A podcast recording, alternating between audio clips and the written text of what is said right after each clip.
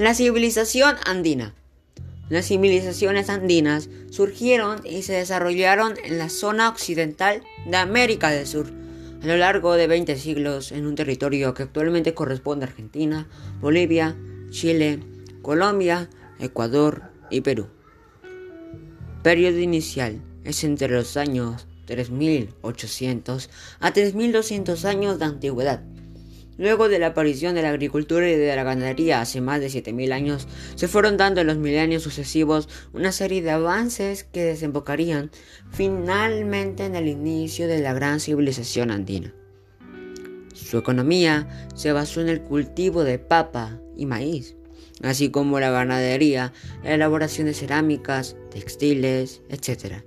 En sus actividades encontramos la religión, en donde era politeísta en su mayoría.